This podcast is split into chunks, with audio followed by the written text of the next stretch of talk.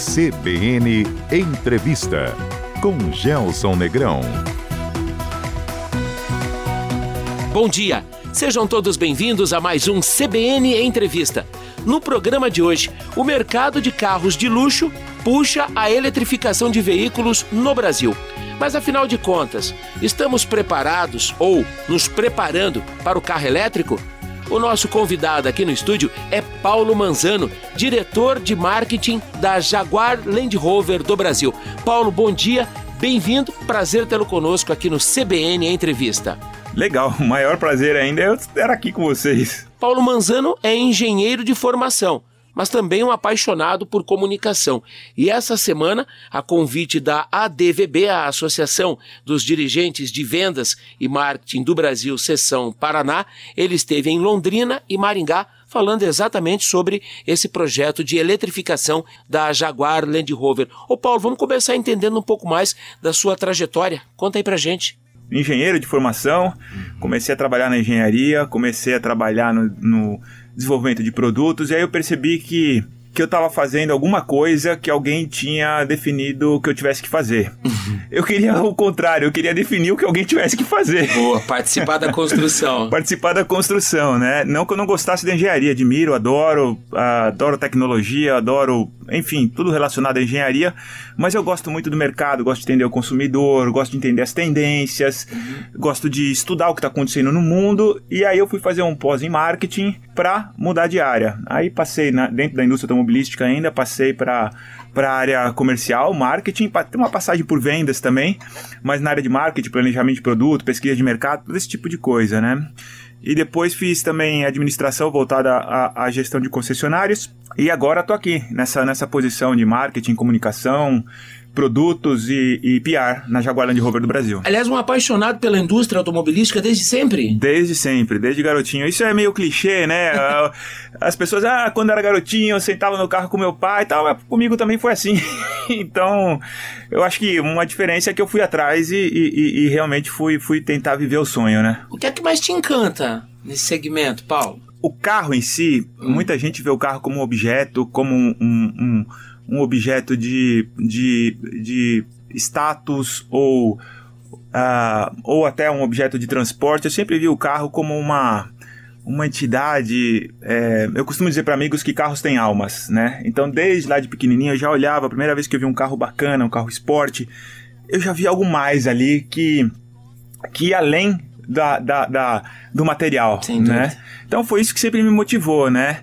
E tentar trazer para as pessoas é buscar essa, essa, esse lado emocional que todo mundo tem na compra de um carro, embora a gente busque o racional para justificar a nossa compra, uhum. mas o que sempre me despertou foi isso, né? Foi trazer para as pessoas esse lado emocional do que envolve a posse, a compra, enfim, lá buscar, pegar o carro zero. Por trás de todo negócio tem sempre uma conexão afetiva com o carro que a gente está comprando? Exatamente, tem, tem. Muitas pessoas hoje em dia, sempre, desde sempre, né? Desde que eu comecei no segmento, ah, Paulo, que carro que eu compro? Eu tô na dúvida aqui, né?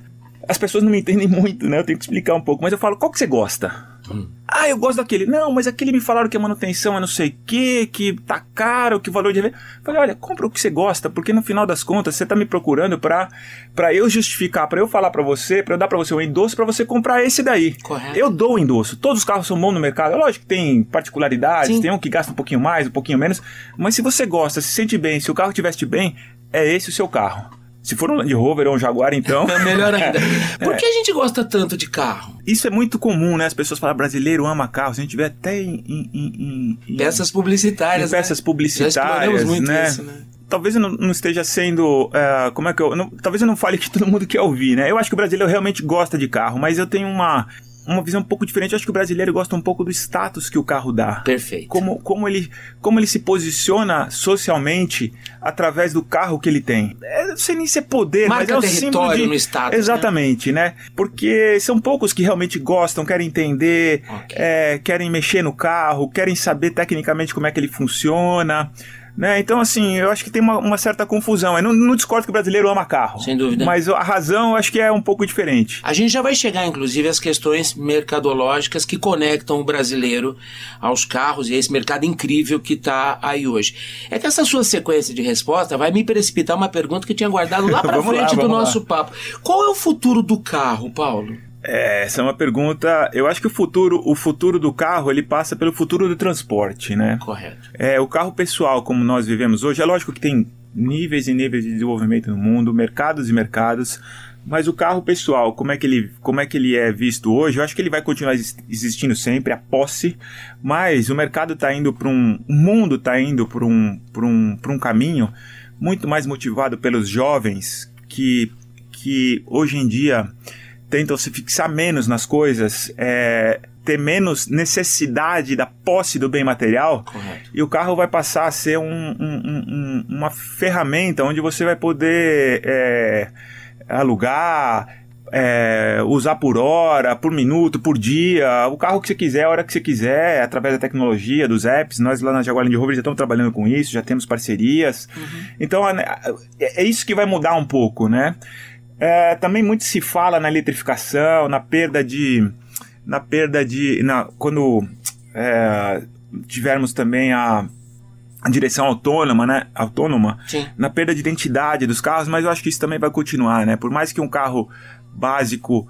É, na sua construção básica seja muito parecido, sempre vai ter aquele toque do design, aquele toque dos materiais, aquele toque do, de que uma marca é diferente da outra, né? Uhum. Então acho que o carro ele sempre vai existir, é um meio de transporte é, fantástico, né? Particular. Eu acho que a gente ainda tem muito que, que evoluir no transporte coletivo. Talvez a gente ande para isso no mundo inteiro. Uhum. Mas sempre aquele momento de. O carro. Tem uma, uma das tendências que fizeram o carro despontar no mundo é a tendência do, do encasulamento, né? Sim. Esse mundo cada vez mais frenético, cada vez mais corrido, cada vez mais intenso. Mais acelerado, Quando você entra dentro né? do seu carro. Uhum ou com você, ou, com, ou no carro da sua esposa, ou no carro do seu amigo, você está ali num casulo de proteção que você está praticamente numa extensão da sua casa. E muita gente tem o carro com mais capricho e com mais é, é, valor do que a própria casa, né? Então eu acho que o carro sempre vai estar tá aí por, por questões é, que vão desde esse, da, da utilização até a, a a própria questão do status também. Né? Esse ressignificar da relação com o carro já é uma realidade para a indústria automobilística ou está distante? Não, eu acho que eu acho que é uma curva. A gente, eu acho que ainda estamos, é, embora exista tendências, né? Todo mundo fala que jovem não quer mais carro. Hum. É, é verdade, mas não é. Tem cheio de jovem que quer carro também. Minha filha, por exemplo, fez 18 anos. A primeira coisa que ela quis é tirar carta, né? Uhum. Também pudera, né, Paulo? Se ela não tem um carro, a gente ia ficar preocupado. Mas a, necessidade de transporte está aí. É, eu acho que tem uma diferença muito grande de pessoas que vivem em grandes centros urbanos com muito trânsito, com dificuldade de estacionamento, com uhum. questões de mobilidade mais complexas e com alternativas é, é muito mais fáceis e até baratas do que você manter um carro, por exemplo, um Uber. Para quem usa um, o, sai duas, três vezes por semana, Uber compensa muito mais do que um carro, né? Correto. Mas tem outros lugares, como aqui, por exemplo, Londrina, que eu tive a chance de vir com você aqui para a rádio, tudo, eu vi vias é, tranquilas, né? Então, acho que nada vai substituir esse, esse negócio de você pegar seu carro e a hora que você quiser, onde você quer, né? Mas é fato que o jovem, ele não está tão interessado na posse, e isso tá, tá trazendo todas essas questões do carro compartilhado, o carro de aluguel, o carro por app, o o carro elétrico vai ser assim. Eu acho que é uma curva aí, eu acho que ninguém tem a, a resposta absoluta. Coisa de 10 anos para cá, muitas empresas vieram, se estabeleceram apostando na, no carro compartilhado, lá em São Francisco, né, alguns, alguns outros lugares da Califórnia, mesmo na Europa. Essas empresas é, tentaram desenvolver o um modelo de negócio, o modelo de, de negócio não, não vingou ainda como, como se imaginava o que é sinal que essa curva é um pouco mais lenta, para mim, né? Isso é uma posição minha, tá? De que horizonte de tempo a gente está falando, Paulo? Ou essa é uma previsão que não dá para fazer? É... 20, eu... 30 anos? Não, eu acho que menos, porque tem uma coisa também que está acontecendo, que a tecnologia ela vai crescendo exponencialmente, né? Uhum. É, então, uh, eu acho que agora, daqui para frente vai ser um pouco mais rápido. Eu acho que dentro puro achismo meu, tá? Achismo com base no, no que eu vejo por aí, não é só achismo, né? É uma avaliação minha, vamos dizer assim. É, eu acredito que em 10 anos eh, vamos ter uma transformação muito grande aí na, nessa relação com o carro, e principalmente dos jovens. Como é que a Jaguar Land Rover está lidando com esse processo de transformação? Bem, temos várias iniciativas, né? Para você ter uma ideia, a Jaguar Land Rover globalmente é, anunciou é, mês passado, a, comecinho do mês passado, uma, uma, uma formação de um hub de inovação ou, ou participação do hub de inovação aqui no Brasil para o mundo inteiro. Nós sabemos que o Brasil é, é, desponta aí nas startups, desponta na, na, na, na, criatividade, desponta em ideias e até em na, na implementação. Né? Temos aí as fintechs, Correto. os bancos. É um, é, o Brasil é, um, é, um, é uma potência em termos de inovação. Tá? Então a gente está trabalhando lá em várias frentes que vão desde a, da, da do carro compartilhado, passando por sustentabilidade, passando por sistemas, né? Hoje a gente já tem alguma operação na Europa, na Inglaterra, de, de, de, de compartilhamento de carros. Estamos aqui com um projeto junto com o Itaú, que eles têm o VEC, que é para explicar mais fácil, é como se fosse aquelas bikes do Itaú, só que com carros elétricos. Então Bacana. você já já para numa estação, com o seu celular você já faz a transação, já destrava o carro, pega o carro, sai, usa, volta, devolve. Algo parecido com a experiência pronto. que a gente viu em Paris, por exemplo? De, Sim, Paris, é, Paris, Paris já tem uma, uma, longa, uma longa data, isso daí com as bikes elétricas e os carros elétricos Correto. lá também, né? É, é, então isso tudo vai chegar aqui, a Jaguar Land Rover está investindo bastante tem a direção autônoma também, que ainda está um pouco, no meu, no meu ver, o horizonte ainda, para massificar isso, ainda está tá, tá um pouco distante, mas vai vir, são coisas que vão vir. Eu vou resistir à tentação e deixar para o próximo bloco da nossa conversa o tema da eletrificação, que, aliás, é, trouxe o Paulo Manzano ao Paraná para uma série de palestras no evento Estrela ADVB. Ainda da relação de projetos da Jaguar Land Rover. A gente está falando de contemplar todos os públicos, é, Paulo, todo o perfil de consumidor, ou o Jaguar Land Rover trabalha muito focado num segmento de mercado? Ah, muito, muito bom isso que você. Essa pergunta aí é interessante. Né? A Jaguar Land Rover é uma, é, é uma empresa o nome da empresa é Jaguar Land Rover Sim. e ela tem duas marcas. A Land Rover e a Jaguar, marcas distintas. Tá? Simples tá? assim. Ambas as marcas é, estão posicionadas no segmento de luxo. Uhum. Ou até, até bem pouco tempo atrás, isso é uma, uma, uma, uma, uma, uma novidade, né? A gente ainda se, se considerava uma, uma empresa de veículos premium. Mas agora, nos, ao longo dos próximos meses, uma, vamos passar por uma transformação muito grande e a gente está trabalhando para colocar as duas marcas num patamar mais acima ainda.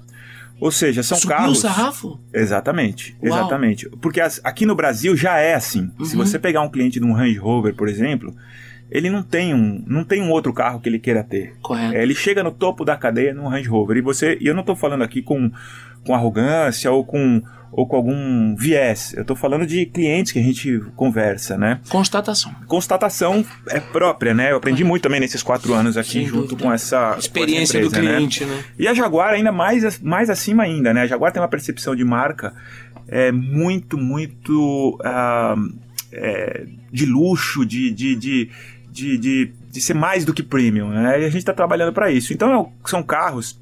O que é mais do que premium? é o luxo, né? Vamos dizer assim, tem muitas. Super é, luxo.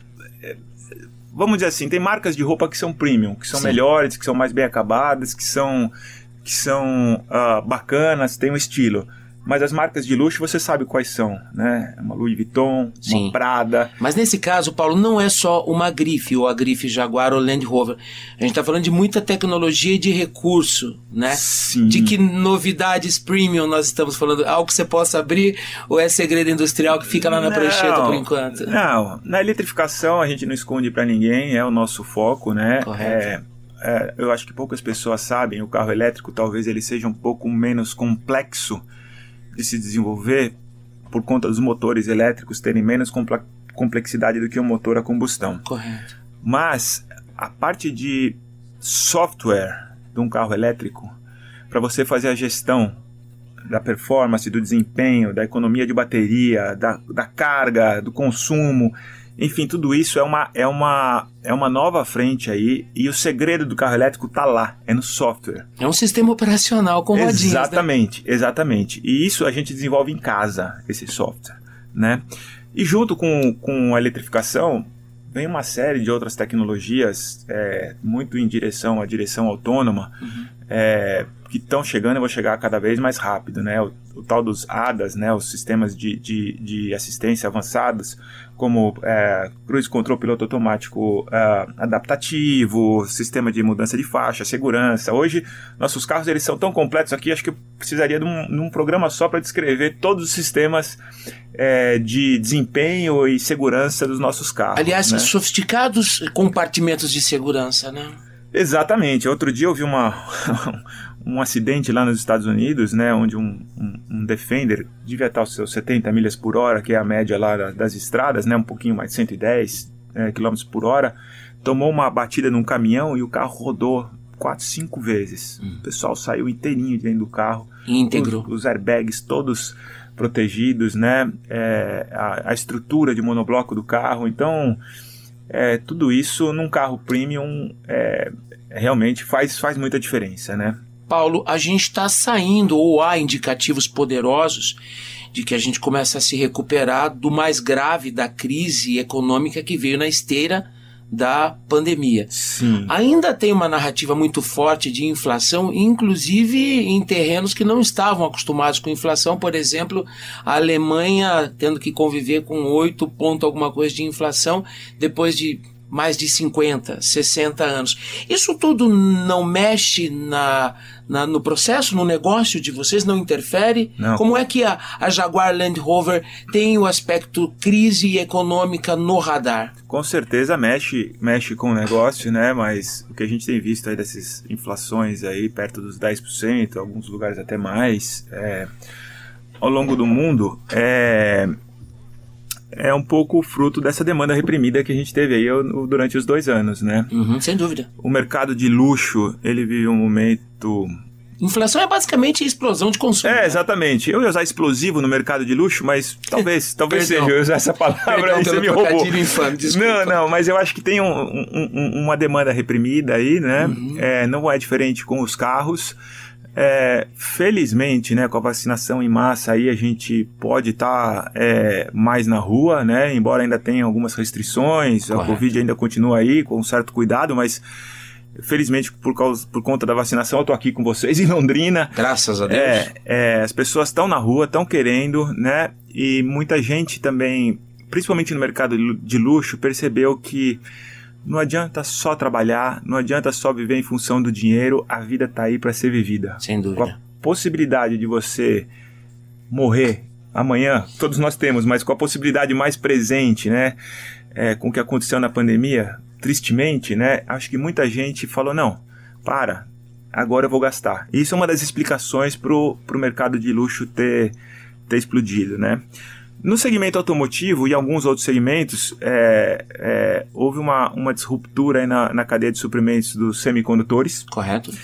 É, por uma série de razões, uma série de elementos, né? Essa, a, essa, essa crise dos semicondutores, se a gente chama assim, ou esse efeito dos semicondutores, está sendo resolvido paulatinamente, né? Mas ainda há uma, uma, uma disrupção.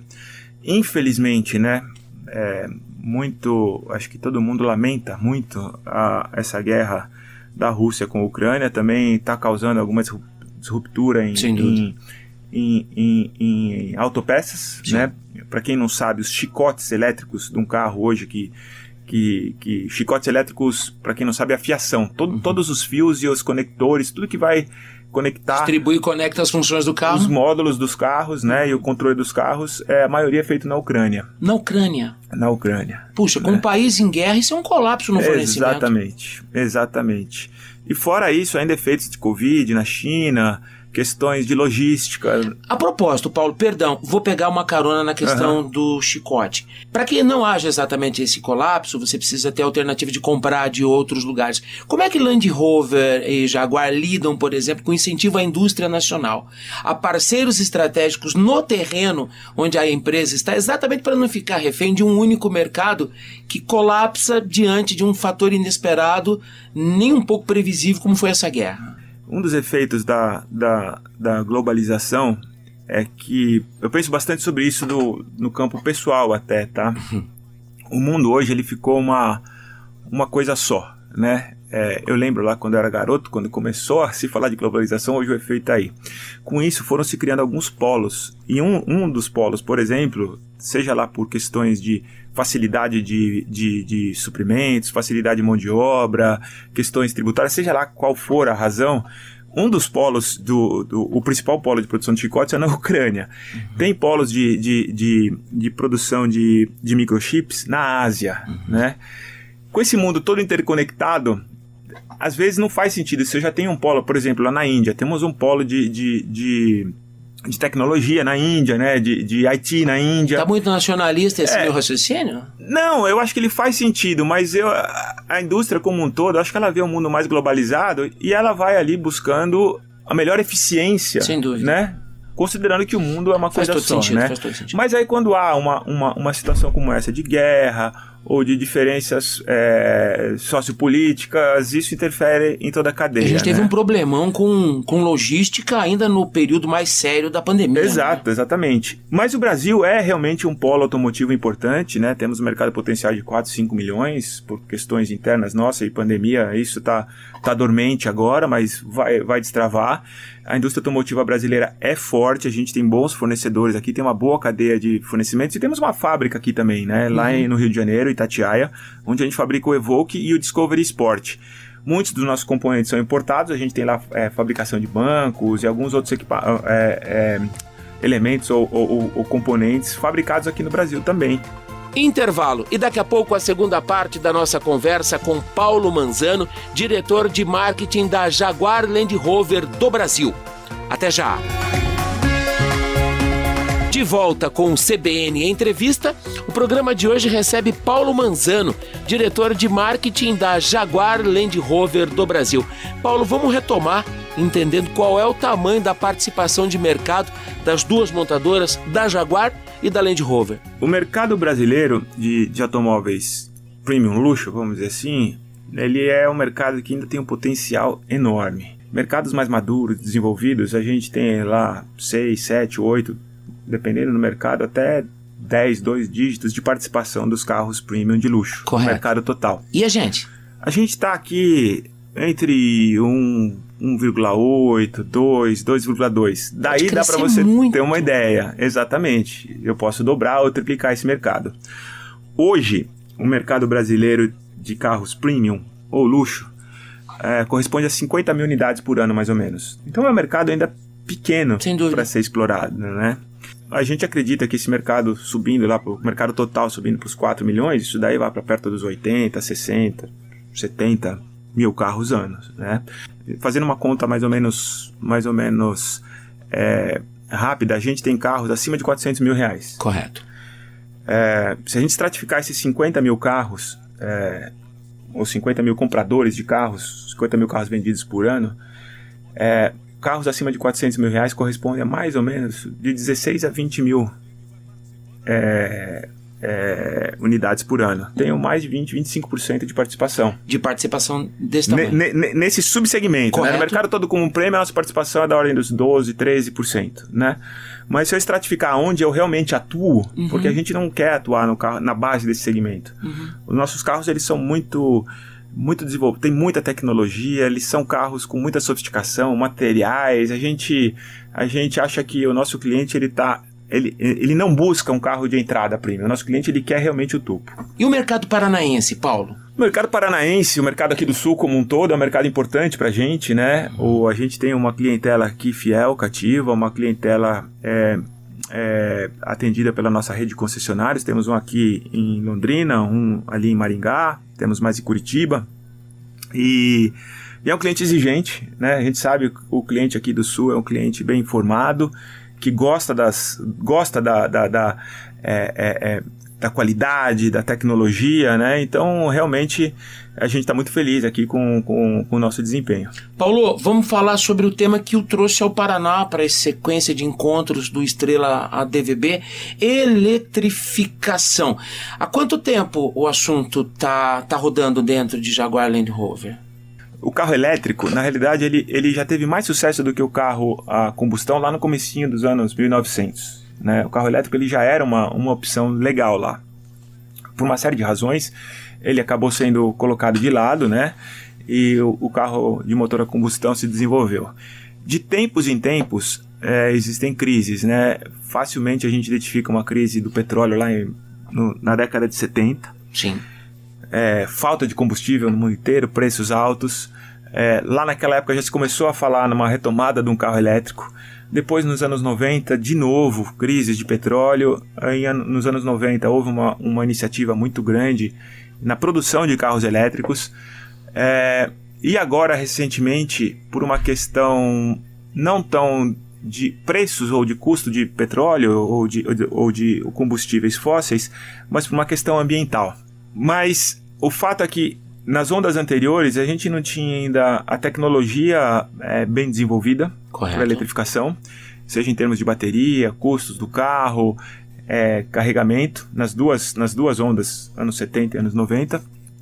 E agora a gente tem a tecnologia é, despontando aí, né, com a evolução tecnológica e a cada ano uma nova tecnologia, um novo, um novo jeito de construir um motor elétrico mais eficiente, um novo jeito de fazer baterias mais eficientes, menores, com maior densidade de carga, com maior poder de carregamento, né, com menor tempo de carregamento, com a gestão de que eu que eu falei, né? Todo software para integrar tudo isso, isso tudo está avançando muito, muito, muito. É um processo rápido, em desenvolvimento. Né? E hoje, se a gente olhar, eu vou, eu vou dar um pouco a minha visão, né? Eu acho que o consumidor, ele ainda está olhando. Uhum. Tudo bem, é um efeito, eu não, eu não vejo problema nisso, né? Mas ele está vendo o carro elétrico como uma alternativa ao custo do petróleo, né? Correto. Mas. O carro elétrico eu, é mais do que isso. Eu acho que é mais do que isso, tá. né? Eu gostaria aqui de deixar uma mensagem para quem está olhando isso, porque outro dia eu tive uma conversa com uma pessoa uhum. que que, que não entendia muito do assunto e tava. E o tempo todo ela falando as razões do carro elétrico, me perguntando se era bom, se era hora de comprar, fazer é. conta, se não sei o quê. Eu perguntei para ela. Você alguma vez considerou aí na sua, na sua equação. consideração aí, a, na sua equação, o, o meio ambiente? Ela falou, olha só, não, né? Então eu falei, então, esse é um elemento importante. Como é que você vai quantificar isso? Eu não sei, cada um pode dar um peso diferente para isso, né? Sem dúvida. É, eu, eu passei a coisas de 4, 5 anos atrás para cá, até com filha mais jovem e tal, a gente Sim. vai se adaptando, vendo, vendo as iniciativas da indústria, a considerar isso como um fator importante na minha decisão de compra, né? Do aeroporto para o estúdio, você me perguntou sobre como a gente está lidando com sustentabilidade. Então, antes de ser um aspecto importante e que pesa, obviamente, na decisão da aquisição de um carro elétrico, sustentabilidade tem que entrar na conta, na sua opinião, Paulo? Eu acho que tem, eu acho que tem, e eu acho que isso faz parte do esforço coletivo. A gente sabe aí que o efeito estufa. Aí, aí a gente vai entrar numa polêmica enorme aqui, mas. Hum. Mas uma coisa é fato. Adoro polêmica, a manda. temperatura. Não, é que existem os, os, os, os, que estão é, é, os que acreditam muito, vamos Sim. dizer, os ativistas. Eu, não, eu acho que eu estou longe de ser um ativista, mas eu sou um, cidadão do mundo uhum. que quer que esse mundo prospere e que meu, minha filha já está aí, ela vai conseguir viver, mas que meus netos consigam estar é, é, tá nesse mundo em paz, é, com recursos e bem, né? É, mas uh, a gente. A, a questão da, da, da, sustentabilidade ela é muito forte. Eu acho que a gente, como cidadão, tem que dar uma atenção um pouco maior para isso. E eu. Eu tô querendo me engajar nisso. Veja, eu não tô criticando ninguém. Eu tô falando que eu passei por uma transformação onde eu passei a olhar mais isso. Correto. E eu quero, como cidadão do mundo, engajar o máximo de pessoas para que prestem atenção nisso. Em coisas pequenas. Outro dia eu vou dar um exemplo bem, bem simples. Outro dia eu fui fazer um camping. Uhum. É, eu fui no supermercado, falei, preciso levar água pro camping, eu não vou ter água lá. Olhei lá um pacote de seis garrafas PET de água e uma garrafa de 5 litros grandona. Eu olhei pra mim, qual será que eu vou poluir menos? Seis dessa daqui ou uma grandona, né? E, sem, e, e, e também, eu não vou citar marcas aqui, mas eu olhei as marcas e falei, mas essa marca aqui não me parece que cuida bem do meio ambiente. Então, esse tipo de coisa eu acho que a gente tem talvez eu vá ser um pouco incisivo aqui, eu acho que a gente tem a obrigação de olhar, porque se a gente não olhar e a gente não começar a demandar, é, a coisa pode andar um pouquinho, um pouquinho mais solta. Até porque a gente não tem plano B para o planeta. Né, exatamente, né, é exatamente isso, né? Então, o que eu estava falando, a, a, o, o, efeito climático ele está acontecendo, a temperatura do mundo está aumentando, o nível do mar vai aumentar.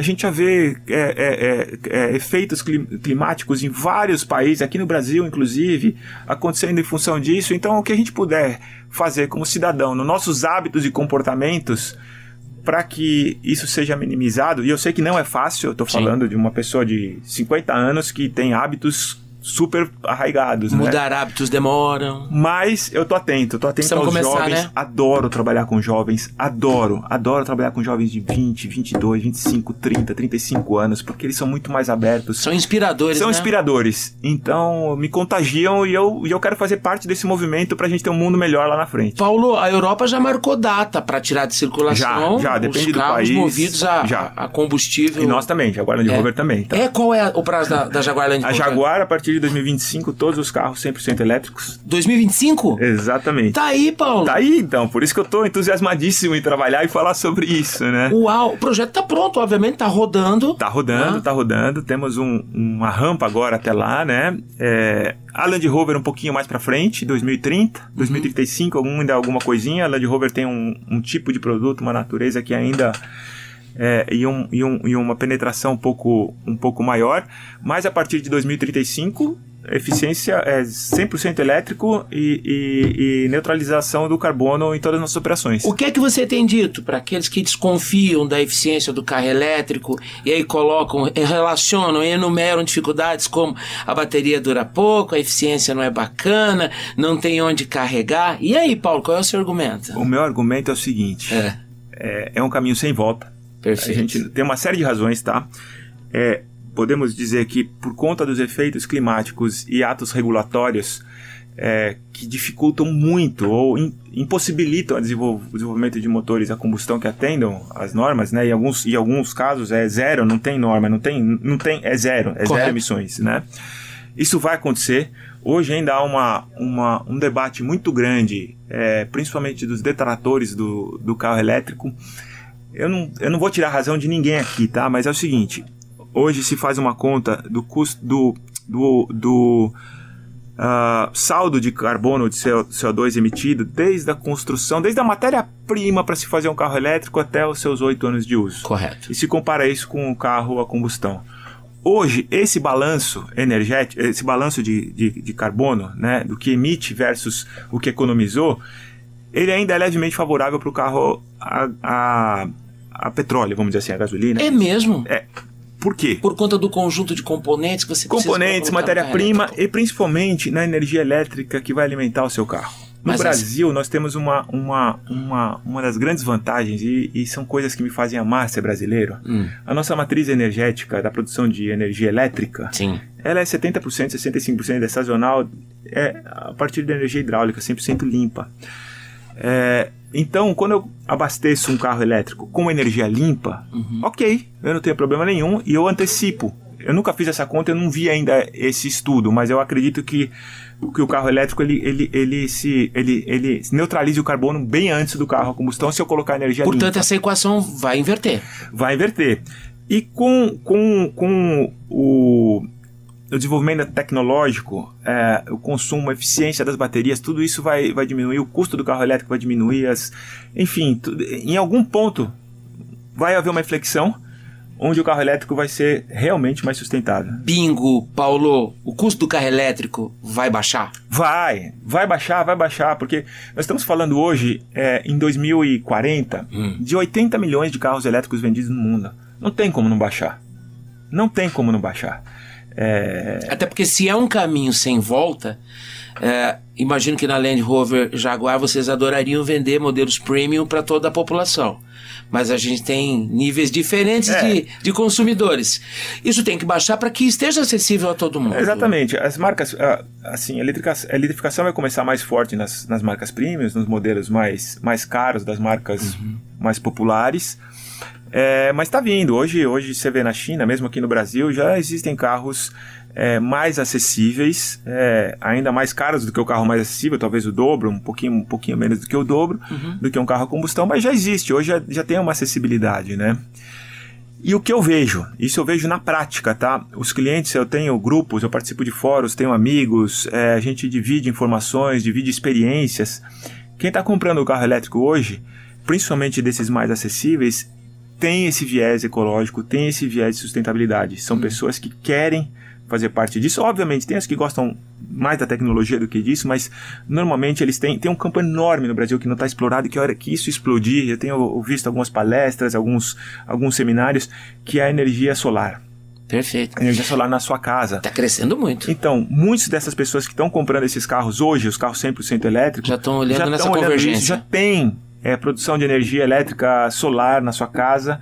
É, é, estão ajudando o meio ambiente, estão fazendo parte desse movimento. Vou te dar um dado. O Brasil tem 90 milhões de telhados e hoje a gente ocupa menos de 1% desses telhados com a produção de energia solar. Então, olha o tamanho do potencial. É, exatamente. A sua observação está absolutamente, rigorosamente correta, em sintonia com o momento. Paulo, políticas públicas. A gente ainda tem muitas amarras ao processo de eletrificação no Brasil. Como é que é a legislação, se comparada a outros países? E a Jaguar Land Rover é uma, uma marca global. E aí, o que, que você fala para a gente da legislação? Esse, esse, políticas públicas sempre é um, é um, é um assunto é, complexo, vamos dizer assim. né? Em especial no nosso caso. Né? Não, no nosso caso, no Brasil, a gente tem uma, uma outra facilidade, ou uma outra, ou tivemos um outro caminho, hum. é, que é com relação a, ao etanol, Correto. ao álcool. Né? É, muito se fala é, que num país em desenvolvimento como o nosso, ou como a Índia, com algumas similaridades, e com o potencial do etanol é, sendo uh, um combustível limpo e, neutra, e, e, neutro em termos de carbono, porque as minhas plantações absorvem carbono, enfim, uhum. é, as nossas plantações né, absorvem carbono. Então, tem a questão do etanol aí e tem uma questão, obviamente, nesse começo, de custos de, de eletrificação de um carro elétrico, que hoje é inegável que é mais caro do que um carro a combustão. Uhum. Talvez no Brasil, Índia, for, fizemos agora uma parceria é, entre os dois países para desenvolvimento de, de tecnologias ligadas ao etanol, é, enfim, de colaboração, de, de, de, de é, é estudos, enfim para que a gente consiga fazer essa transição aí é, com talvez um motor híbrido uhum. a etanol, produção local, marcas mais de massa. O né? etanol pode prolongar a vida do motor a combustão? Eu acho que em países de desenvolvimento pode, pode prolongar sim um é, pouco. É o nosso caso. É o nosso caso, o nosso caso, o caso da Índia e alguns outros países também, que tem um volume significativo, que tem é, um mercado, a participação de carros de entrada muito grande, onde o mercado em si talvez não, não consiga fazer essa migração muito rápido. Correto. É, hoje o Brasil tem alguns, alguns, não sei se eu chamaria de incentivos, mas algumas condições para a importação de carros elétricos, alguma redução de imposto de importação, alguma redução de, de IPI também, uh, dependendo da eficiência energética, que hoje, hoje é um bom é um bom incentivo para a gente começar isso, né? Mas em todos os países do mundo, esses incentivos, à medida que o carro elétrico ele vai se propagando e vai ganhando penetração no mercado, esses incentivos vão a tendência a diminuir. A legislação precisa ser atualizada também. Tem né? atualiza atualização da, da legislação, não só do segmento automotivo, mas da distribuição de energia, que está sendo trabalhada. Não tenho muitos detalhes, mas está sendo trabalhada, está uhum. é, sendo desenvolvida. A questão de você é, é, por exemplo, gerar energia e colo conseguir colocar essa energia na rede e se beneficiar disso, Correto. Né? Na sua casa, no sim, seu, no sim. seu, no seu, no seu uh, uh, abastecimento a energia solar. Tem a questão dos carregadores. Hoje, hoje só as distribuidoras de energia podem vender energia. Então, se eu quiser, se quiser colocar um carregador aqui na CBN para as pessoas virem aqui carregar o carro, você não pode cobrar pela energia. Correto. Você vai ter que cobrar pela conveniência. Então, tem muita coisa a desenvolver, muita, muita coisa. Eu acho que isso é progressão geométrica. Esse negócio vai crescer exponencialmente ao longo dos próximos anos. Paulo, a propósito da citação em relação ao etanol, e esse é um dos nossos grandes patrimônios, eu posso imaginar que aqui em nível de Brasil, por conta desse potencial, a gente vai ter uma transição, e, e no meio dessa transição da combustão, dos combustíveis fósseis para o carro elétrico, a gente vai ter o híbrido marcando o território? Talvez nas marcas premiums com etanol não, tá. mas em marcas mais é, é, de massa, né, é, é, um caminho que já está sendo anunciado aí por alguns, alguns fabricantes. Eles estão apostando nisso, eles acham que essa ponte é importante.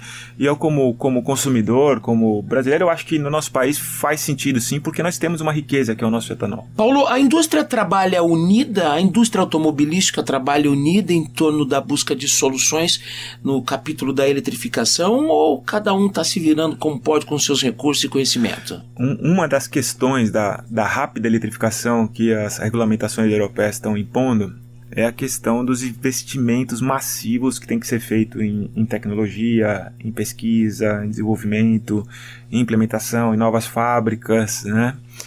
Então existem aí no mundo, está tá existindo uma consolidação grande de algumas marcas se juntando, tem parcerias, tem muita coisa envolvida, né? No caso da Jaguar Land Rover, a gente está temos algumas parcerias sim, né, mas não em co-desenvolvimento de, de, de, carros elétricos. A gente optou, principalmente no caso da Jaguar, em, em, ter uma plataforma própria, uma tecnologia própria, que foi o caso do iPace, que é o nosso carro elétrico que a gente lançou em 2019, né? Uhum.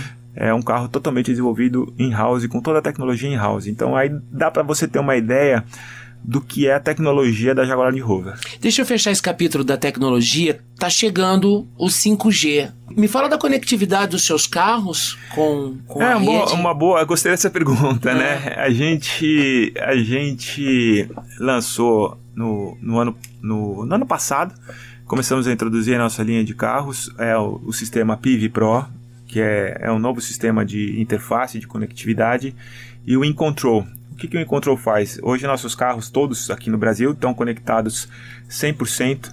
Eu tenho dois botões lá no carro. Um que a gente chama de e-call, que é o emergency call. Uhum. Quando eu aperto lá, ele já dispara um 90 e você vai receber o, o socorro, o atendimento é, é, da polícia. E o B-call, que é o B de, de, de breakover, ou que se você tiver algum problema técnico no seu carro, furar um pneu, alguma coisa, você aperta lá, alguém vai te dar auxili auxiliar, vai te mandar um resgate, vai te mandar o carro reserva, enfim. Graças à conectividade. graças à conectividade. Então, através do app agora, se eu quiser aqui ver o meu carro que está lá em São Paulo, onde é que ele está, se ele está parado, quanto tem de combustível no tanque, é, qual a autonomia que eu tenho, qual o consumo que eu fiz, se eu quiser até dar partida no meu carro lá em São Paulo, daqui eu consigo agora. Uhum. Então, tudo isso vem, veio, tá vindo, isso vai é, se propagar muito, muito rapidamente também. É, e a conectividade é um dos, um dos elementos é, mais importantes aí também no segmento de luxo, de, de, de carros premium. Né? Ô Paulo, é, sustentabilidade, conectividade, segurança. Daqui a pouco a gente não vai mais entrar no carro, a gente vai vestir o carro, né? É, eu acho que a gente já faz isso, porque os nossos carros, por exemplo, você entra, ele já reconhece o seu telefone, ele já, já escolhe, seu, pelo seu telefone, ele já conhece o perfil eu, eu tenho meu telefone, tenho o telefone da minha esposa, tenho o telefone da minha filha. Uhum. Você entrou lá com um desses telefones, ele já sabe quem é que está lá dentro. Ele já se ajusta.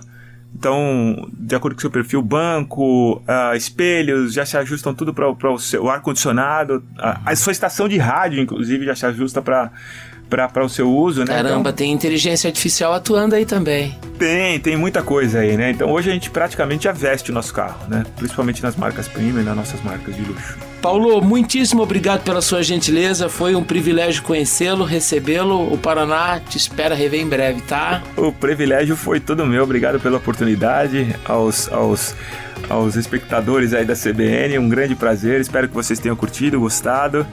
E, e vamos aí em rumo à sustentabilidade para a gente ter um mundo melhor. Nossos agradecimentos a Paulo Manzano, diretor de marketing da Jaguar Land Rover do Brasil. Perdeu o programa de hoje? Ele estará disponível daqui a pouco em nossas plataformas digitais. O CBN Entrevista com o Paulo Manzano também terá uma versão podcast na plataforma Spotify. Eu desejo a todos um excelente final de semana e até sábado. Tchau! CBN Entrevista com Gelson Negrão.